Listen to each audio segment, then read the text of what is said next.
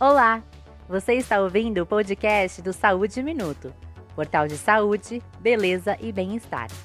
Hoje é o Dia Mundial da Saúde Digestiva e para falar sobre esse assunto, convidamos o gastrocirurgião endoscopista Dr. Eduardo Greco.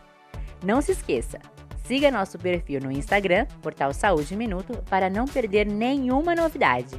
Bom episódio! Olá!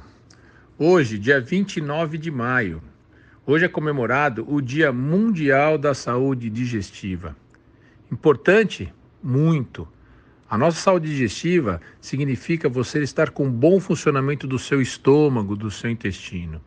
Isso estando funcionando de maneira adequada, você vai ter menos problemas.